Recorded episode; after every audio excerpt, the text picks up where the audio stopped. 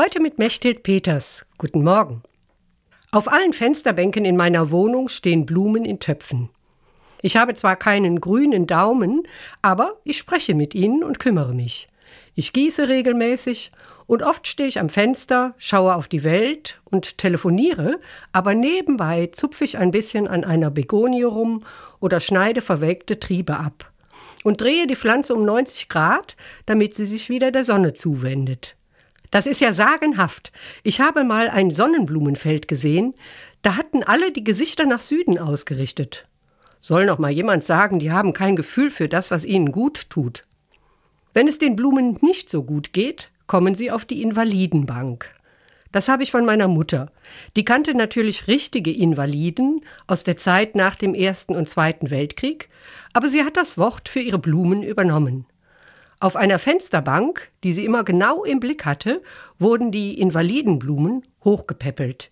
Niemals hätte meine Mutter ein welkes Blümchen einfach in die Tonne geworfen. Auf meiner Invalidenbank hat lange ein Usambara-Veilchen vor sich hingedümpelt.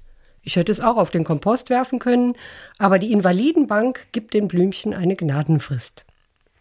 Und nach ein paar Wochen erblühte dieses Veilchen allerliebst mit dunkelvioletten Blüten und ich war richtig stolz darauf. Es wurde dann natürlich von der Invalidenbank wegbefördert.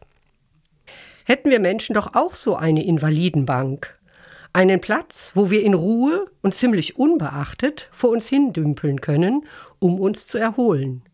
Oder im Gegenteil, einen Ort, wo wir besondere Aufmerksamkeit bekommen, wo sich jemand speziell um mein Wohlergehen kümmert.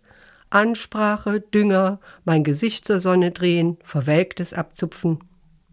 Den Invaliden in meinem Umfeld will ich gern eine Invalidenbank anbieten.